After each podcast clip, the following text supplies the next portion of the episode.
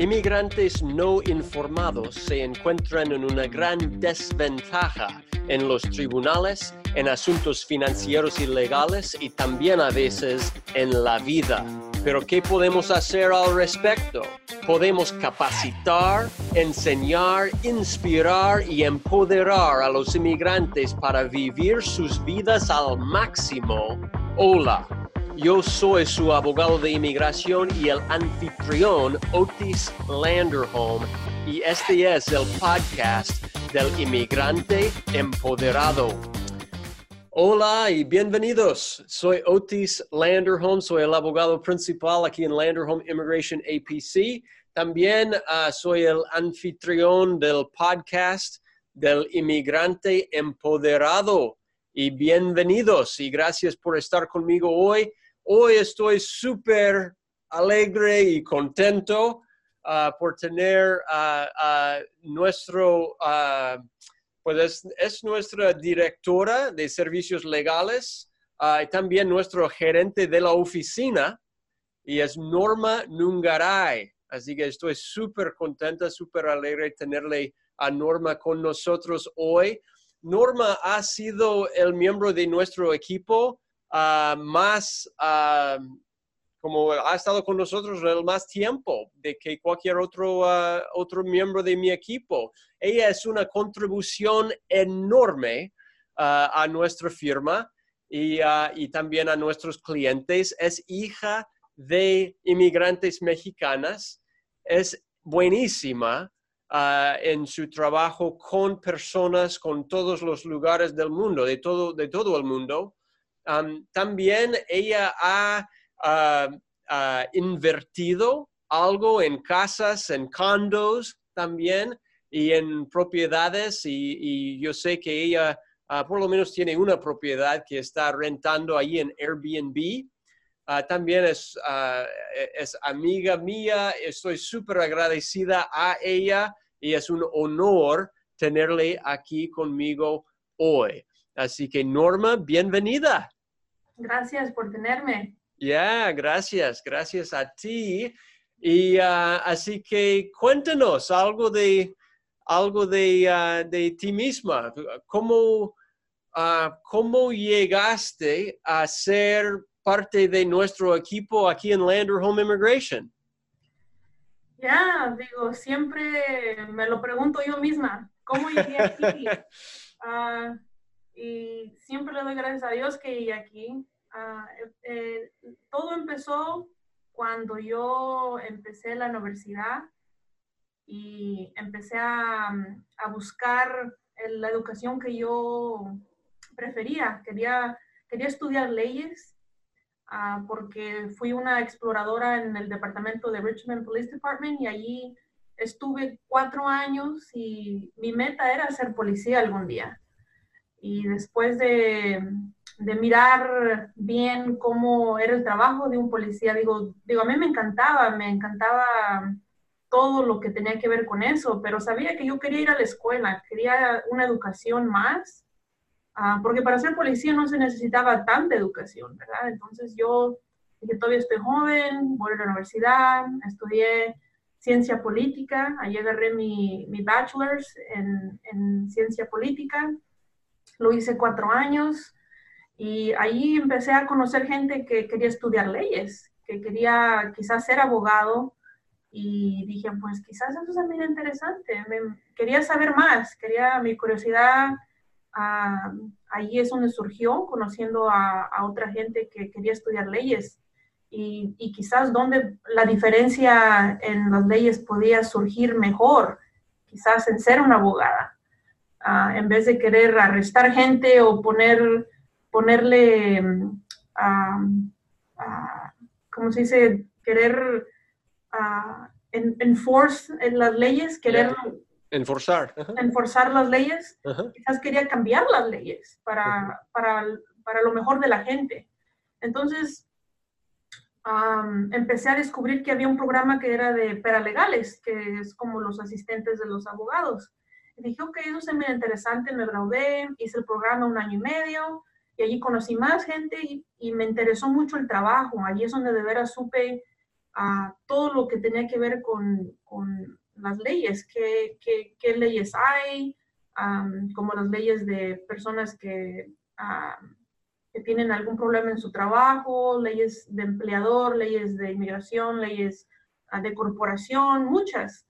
Y, me interesó mucho saber más de, de, qué era lo que yo iba a ser buena. Y pues terminé mi programa y empecé un trabajo con un abogado de personal injury. que, daño personal. Daño personal. Hacíamos casos como de accidentes de carro, personas que se han accidentado en, en, el puerto de Oakland, que, y eran problemas serios, como personas que se han desfigurado su cara porque les cayó un container o algo así. Entonces, eso es lo que empecé a hacer por dos años con ese abogado y, y, pues fue interesante, fue interesante trabajar para él. Era mi primer abogado con el que trabajé y a pesar de que pues ah, estuve allí solo dos años, aprendí mucho de, lo que se relaciona a, ese tipo de leyes de cuando alguien se accidenta. Ah, pero miré que también eso no era algo muy interesante, no, me, no, me, no, me, no era un trabajo donde yo decía, voy a quedarme aquí 10 años, 15 años, yo dije, mm, debe de haber otro. Yo quería usar en español, quería trabajar con la gente inmigrante, ah, porque yo pues vengo de una familia inmigrante y digo, mi abuelita y mi abuelito nunca tuvieron papeles. Entonces, esas conversaciones de tener papeles, tener algo, algún estatus en Estados Unidos siempre estaban en las conversaciones familiares. Y, y pues yo siempre tenía la la curiosidad de saber por qué no tienen estatus legal, ¿Qué, ¿Qué, es lo que se tiene que hacer para que tengan estatus legal y por qué yo soy ciudadana americana. You Entonces ya cuando yo crecí, yo hacía preguntas de mi familia y, y miraba papeles que llegaban de mis papás, que eran papeles verdes de migración, y decía, pues, ¿qué es esto? Ah, y pues después uh, seguí trabajando, ya cuando me gradué del certificado de pera legal, seguí trabajando en hoteles, que es lo que siempre he sabido hacer, hospitalidad, trabajar en restaurantes, por eso es que mi español es tan bueno, porque siempre he trabajado con la gente hispana. Y allí seguí trabajando hasta que ya llegué a mi momento donde, ¿sabes qué? Me, me empecé a, a querer a querer motivar, a, querer ser algo con lo que yo ya me había graduado. Yo decía, no, esto no, yo me fui a la escuela para, para estar en este hotel. Quería, quería algo más. Y así es como hablé con ese abogado, pero de allí me moví, me moví aquí a, a, una entrevista con, con Otis, que quería, quería algo con emigración pero era difícil encontrar un trabajo de migración. Toda la gente me rechazaba porque no tenía experiencia, aunque yo quisiera estar allí voluntariamente. Y pues se me hizo difícil, por eso me desmotivé por un tiempo y no busqué trabajo, me quedé en los hoteles, pero volví. Dije, no, voy a buscar un trabajo. Y encontré a, a Otis en una página que se llama Yelp. Y bueno, más bien Craigslist pero en Yelp pude mirar videos de él y comentarios de otra gente que ha trabajado con él y miré que se miraba interesante. Yo dije que es, es una oficina chiquita y ayuda a familias inmigrantes.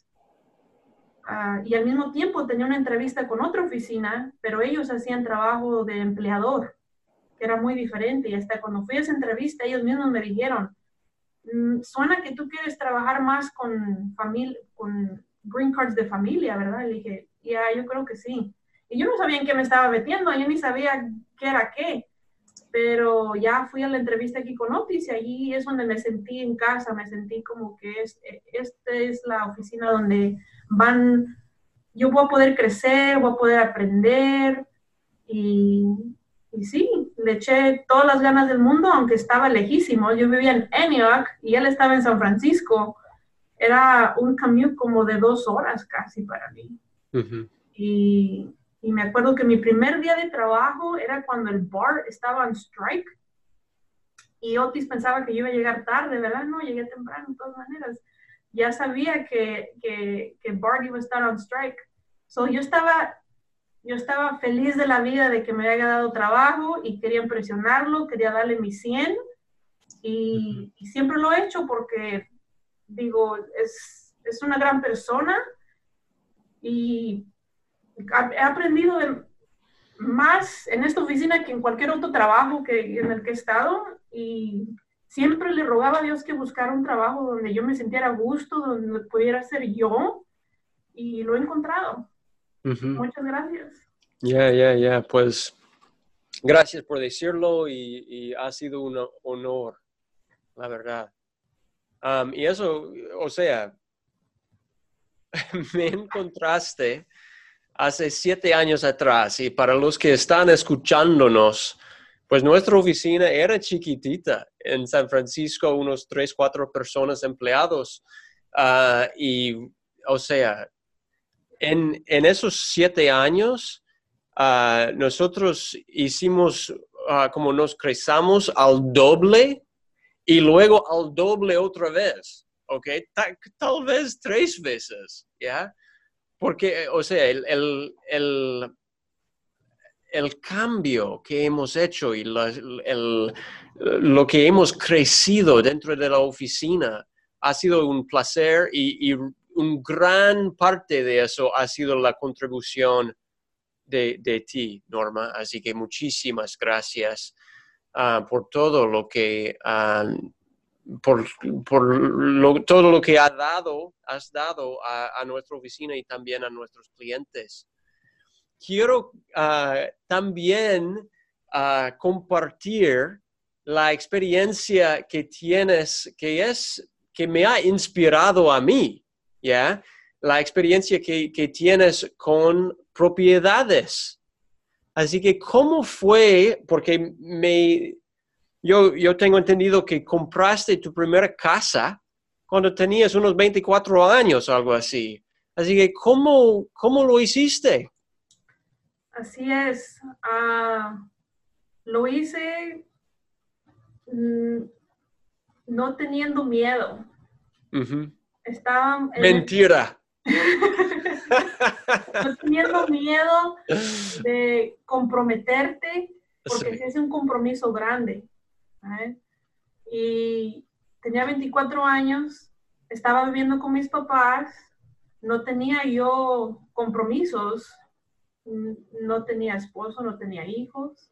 Mis papás siempre han podido proveer para mí cuando yo vivía con ellos y no me exigían pagar a nada si no quería, pero salió de mí de también, yo siempre contribuía de mi manera a la casa pero no era una contribución grande como lo normal que ahora la gente tiene que proveer para sí mismo.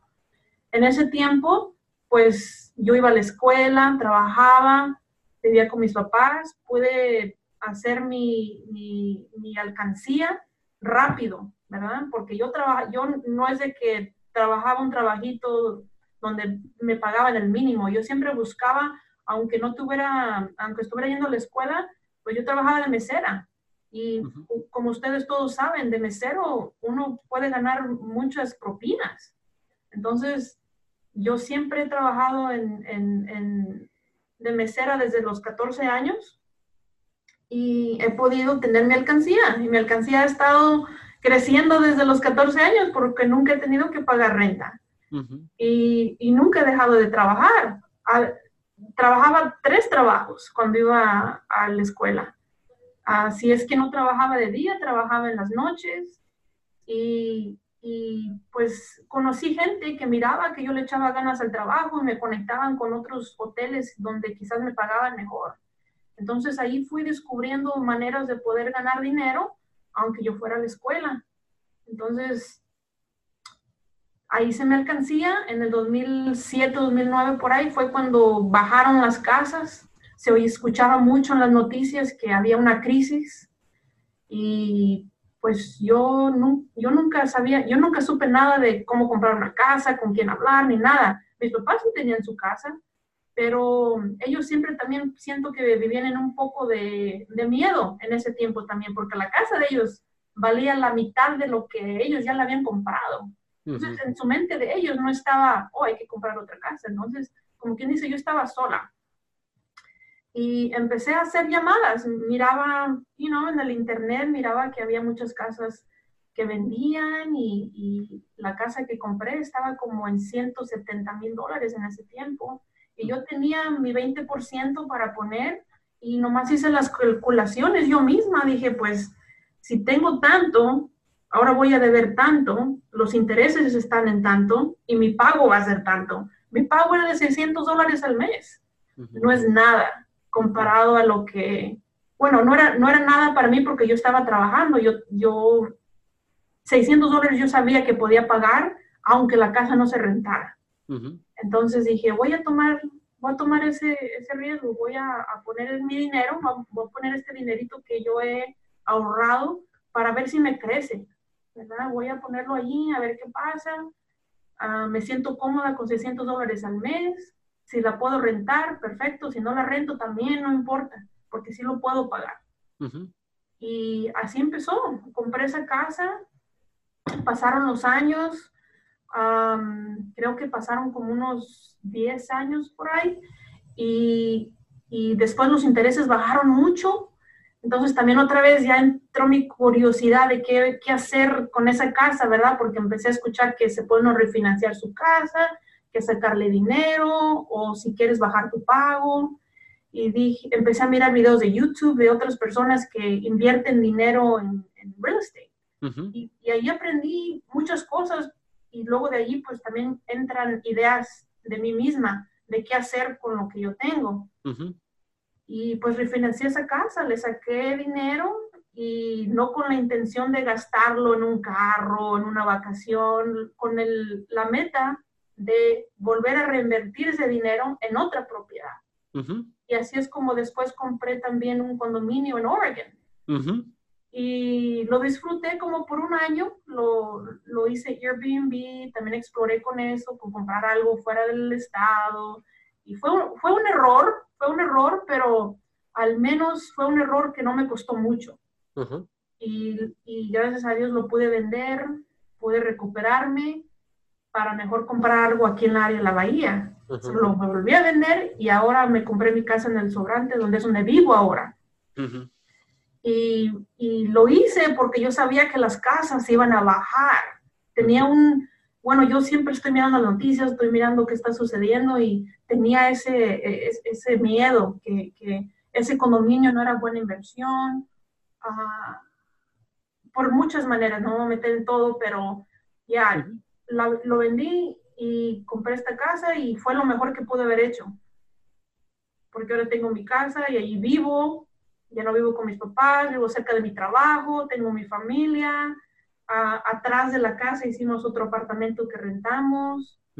Entonces ha funcionado todo para mí. No, las cosas no están perfectas, pero, pero sí me costó y todavía me cuesta. Nada es fácil, pero voy aprendiendo y me encanta. ¿Cómo fue, gracias, cómo fue que a los 24 años o algo así, tuviste como el, el valor, para decirlo así, de, de, intentar eso, de comprar una casa? O sea, ¿qué, qué proceso también tuviste que hacer? Ya, pues el valor vino quizás de, de, que siempre me he arriesgado. Siempre trato de no vivir en miedo y, y, claro, también ser inteligente de que, ok, si lo voy a hacer, si de veras hay chances más altas de que va a funcionar, lo voy a hacer. Ah, pero, pero sí fue uh, conectándome con personas que saben más que yo, no tener miedo de hablar con ellos y hacer esas preguntas que quizás a veces uno piensa, oh, esa es una pregunta estúpida, no la voy a hacer. No, yo hice todas las preguntas estúpidas que yo pensaba que eran estúpidas. y, y, las personas con las que yo hablé, como el, el, el, del banco que, que, se llama Ming, que uh West, uh, él me ayudó bastante en todo el proceso, me hizo sentir uh, bien uh, y me explicó todo lo, lo, que son intereses, tu pago, cuánto tiempo vas a pagarlo, como todo lo que, lo que tiene que ver con un préstamo y qué puede pasar si no pagas. me, me, hizo sentir muy bien y él, me, él, él fue el que me dio mi aprobación para mi, para mi primer casa. Y después yo tenía un agente de real estate que también es, es muy, muy buena, muy paciente. Ah, durante ese tiempo, cuando estaba comprando esta primera casa, uh, era, había mucha incertidumbre, mucho, había muchos inversionistas que estaban comprando casas all cash y uno no puede competir mucho con esos inversionistas cuando tú vienes con un, con un loan.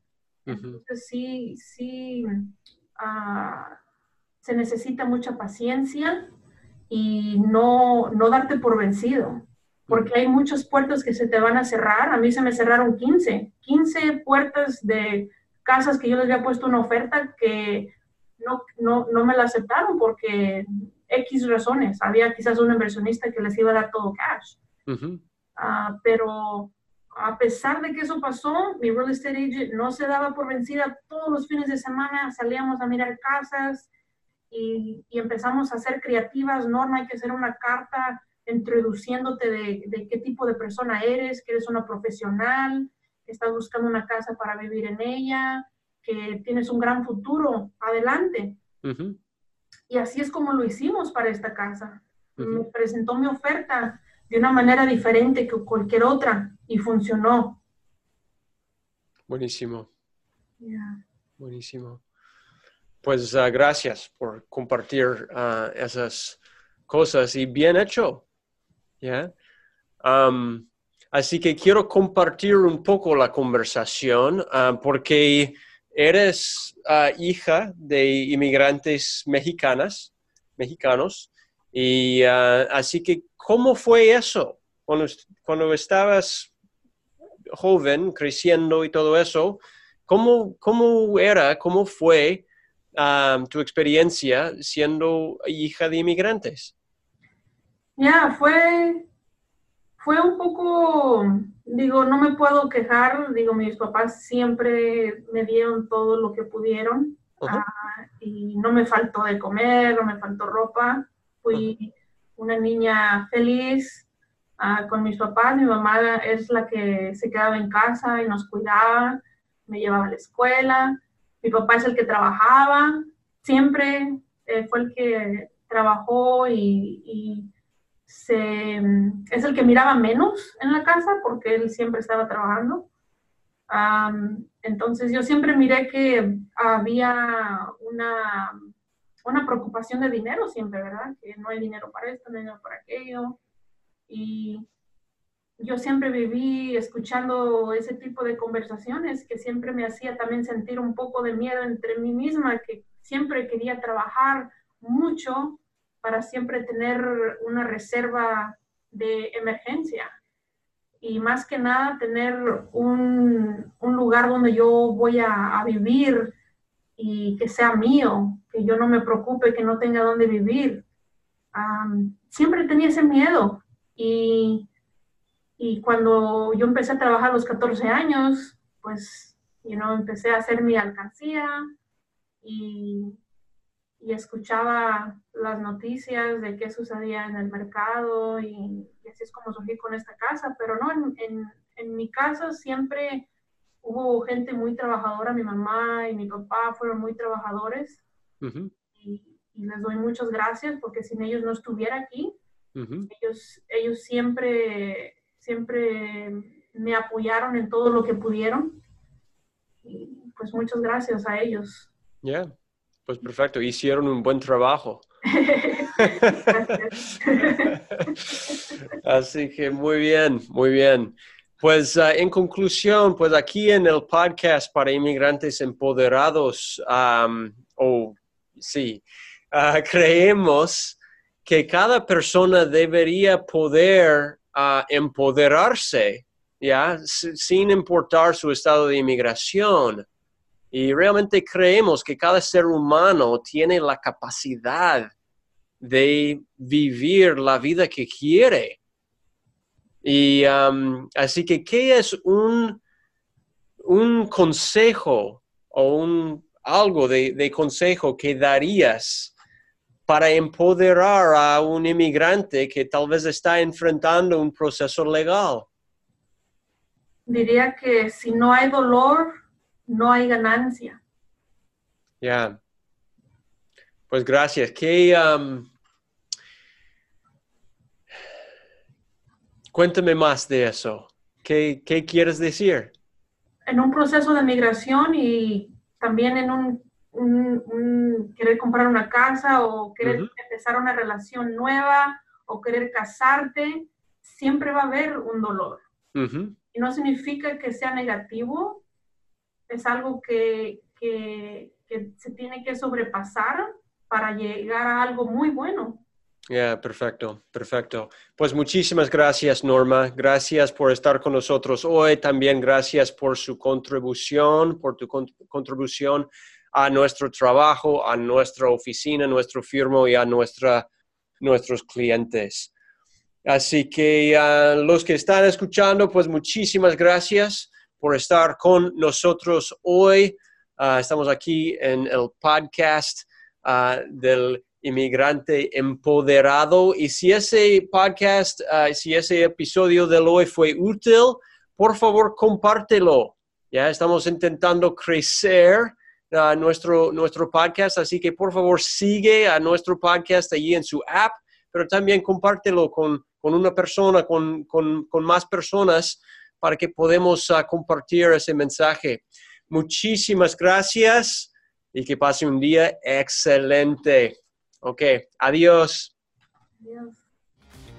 Gracias por escuchar al podcast del inmigrante empoderado. Si le gustó y si desea obtener más información, visite landerhomeimmigration.com barra podcast.